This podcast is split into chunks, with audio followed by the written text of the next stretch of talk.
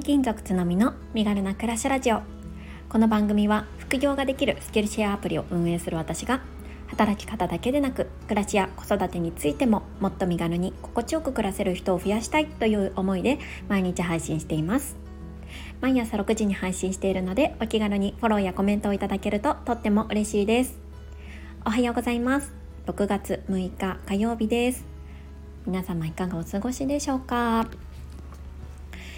えー、週末ちょっと子どもたちの体調不良の懸念があったんですけれども特に熱が上がることなく週末過ごしまして、えー、月曜日から元気に登園することができました。いや良かったです。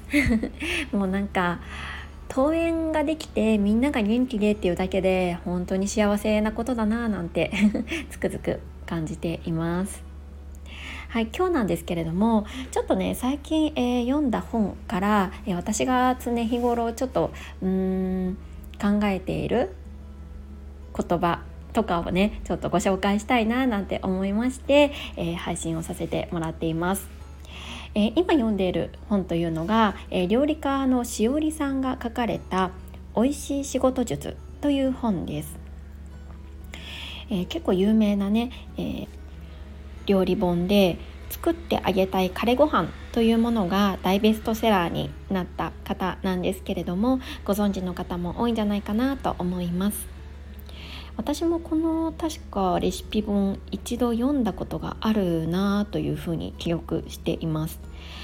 ってもね素敵で斬新な料理でかつ、うん、手軽に作れるお料理を中心にご紹介をされていて、うん、本当に素敵な方だなと思っていたんですけれども、まあ、今回ねそのしおりさんがご自身のうん、仕事術について書かれた本を出されていまして、えー、読ませていただいています。でこの本は、えー、このスタンド FM のパーソナリティをされているてんてんさんのご紹介があったので早速ちょっと買ってみたんですよね。でまだ最初の方なんですけれどもその中であやっぱりこれって大切だよねって思う、えー、章があったのでご紹介したいなって思っています。えー、どの部分かというと見切り発車で GO というところなんですね。えー、これはどういったところが書かれているかっていうところなんですけれども、まあ、何かを始める際にいろいろ入念に準備してから始めたいっていう人もいると思うんですけれど、まあ、このしおりさんは、まあ、できる限りねあの移り変わりの早い今の時代だからこそ何かを始める時はうん早めに見切り発車でもいいからやってみるっていうことが大切だよっていうふうに書かれていました。でちょっと一節を引用させてもらいますと、えー、ガチガチに固めた事業アイディアを形にするよりぶれない軸を持ちつつ刻一刻と変化する自分自身のライフスタイルや社会に対応していく柔軟性を併せ持つことが大切っていうことなんです。ことを、えー、書いてありました。いやここの一節本当にまさにそうだなって思っていまして事業アイディアだけではなくってこういう発信活動であったりとか何か趣味を始めるとか何か自分の中でアンテナに引っかかったことっていうのはうん自分の頭の中で練って練って準備してローンチというか、まあ、あの世に出すっていうことですね世に出すよりもうんなんとなくあのとりあえず出してみるっていうところを大切にする方がやっぱりねあのいいんじゃないかなっていうふうに私も思っています。結構私がですね好きな言葉がありまして、えーと、ダーウィンチャールズ・ダーウィンという人の、えー、言葉があります。この人あの有名なね種の起源を発表した、えー、1802年に生まれたイングランドの、えー、生物学者になるんですけれども、えーと、この人がですねあの残した言葉の中に、えー、生き残る種とは最も強いものではない最も知的なものでもない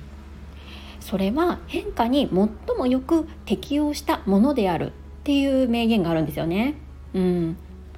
そう生き残る種というのは強いものでも賢いものでもないんですよね。ではなくっていかに変化に適応できたかそこが重要なんですよっていう言葉を残したと言われています。で私この言葉が結構大好きでまさに自分自身にも置き換えられるなって思うんですよね。特に今はこうブーカの時代とか言って、まあ、変化が激しい時代とも言われていますよね。うん、だからこう考えて頭の中で何かひらめいて考えて考えて練っているうちにまた、うん、社会は一刻と変化をしていくんですよね。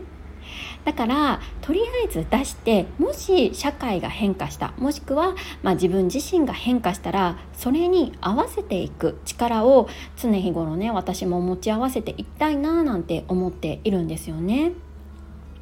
この、えー、しおりさんの美味しい仕事術と私の好きなこのダーウィンの、えー、名言っていうのがちょっと重なりましたのでシェアをさせていただきました。この変化に適応するっていうのは本当に大切なことですしこんな数何百年も前からあのこの大切さを説いてる人がいるっていうふうに考えると感慨深いものがあるなぁなんて思っています。私たちは何かを始めようとか変化させようっていう時ってどうしてもうん今の現状から変えることに抵抗感を感じてしまうんですけれどもやっぱりそこをフットワーク軽くねあのとりあえずやってみる。でやってみて考える。走りながら考えるっていうことをうん頭の中にね入れておきたいななんて思っています。はい。今回は、えー、こんな話をさせていただきました。皆さんの生活の中で、えー、何か当てはまることとかご自身の考えと、えー、向き合ってみるとどう感じましたでしょうか？よろしければ、えー、コメントやいいねいただけるととっても励みになります。よろしくお願いします。はい、えー、ここからはコメント返しをさせていただきます。123回目の放送新しい SNS を始めるにあたって手放したこと。に、えー、追加で2名の方からコメントをいただきました。歌好きさんとぐーたら母さんです。ありがとうございます、えー、この放送ではうんと、私がですねまさにあの今回のあの話にも通ずるかもしれないんですけれども新しい SNS としてインスタグラムを始めてみたんですよね。でまさに見切り発車でやってみてるところなんですけれども、まあ、それを始めるにあたってやっぱり時間捻出が必要で、えー、手放したことっていうのをご紹介した回になります。はい、歌好きさんです。つのみさんこんにちは。ちょうど月曜日の整理収納のテーマの時に SNS の整理についてお話ししようと思っていました私自身インスタを始めたもののなかなか投稿できず時間の使い方を見直してました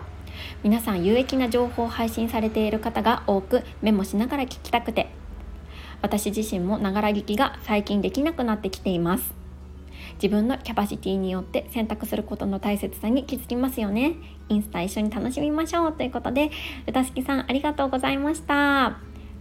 えー、整理収納のテーマ。あこれからお話しされるのかな。私まだちょっとこちら、えー、聞いてないんですけれども是非ちょっと、えー、遊びに行かせていただいて聞きたいなって思っています。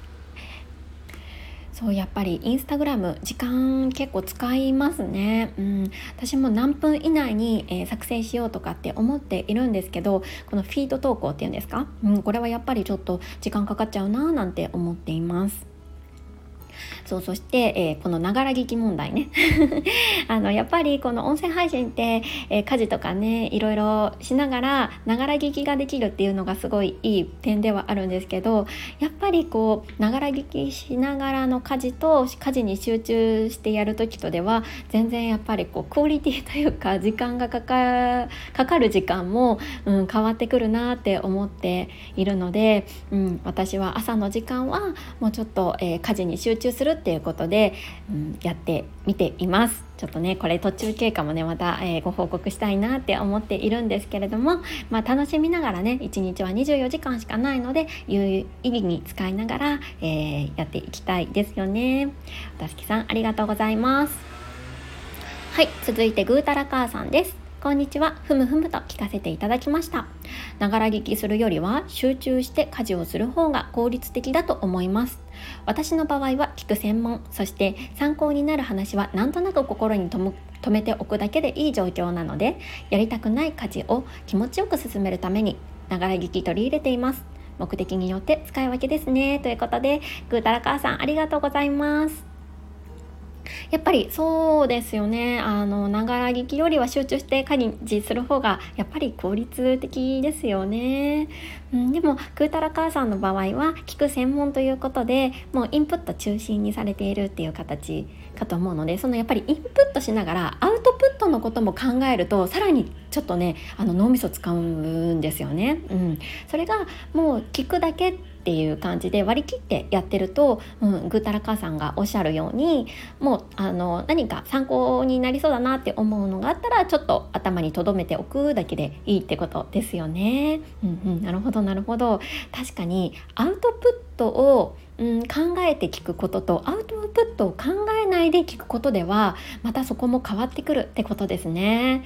新たな気づきをぐーたらかわさんありがとうございます。本当におっしゃるように目的によって使い分けていきたいなと私も思いました。ありがとうございました。はい、えー、今日のところはここまでになります。ここまで聞いてくださった方本当にありがとうございます。はい、火曜日ですね。今日も、えー、なるべく笑顔で頑張っていきましょう。それではまた明日。